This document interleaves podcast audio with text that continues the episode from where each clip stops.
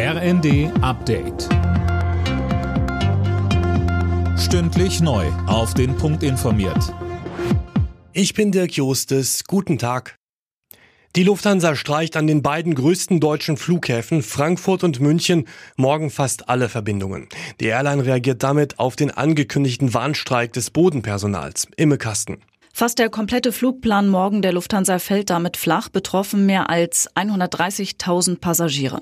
Die Gewerkschaft Verdi hat die rund 20.000 Beschäftigten am Boden für morgen zu einem eintägigen Bahnstreik aufgerufen. Verdi will damit den Druck in den laufenden Tarifverhandlungen erhöhen. Die Lufthansa kritisiert den Bahnstreik jetzt als völlig unverhältnismäßig. Die EU-Staaten haben sich auf einen Gasnotfallplan für diesen Winter geeinigt.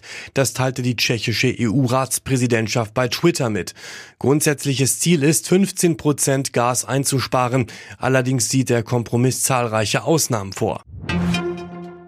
Wegen des Waldbrandes in der sächsischen Schweiz ist jetzt Katastrophenalarm für den Kurort Bad Schandau ausgelöst worden. Das Feuer war am Sonntag in Tschechien ausgebrochen und hatte sich später auf Sachsen ausgebreitet. Auch in Brandenburg kämpft die Feuerwehr gegen große Flächenbrände. Die Hausärzte in Deutschland sind dagegen, die bestehenden Corona-Isolationsregeln weiter zu lockern. Verbandschef Weigelt sagte der Tageszeitung Welt, wer positiv ist, sollte einige Tage zu Hause bleiben.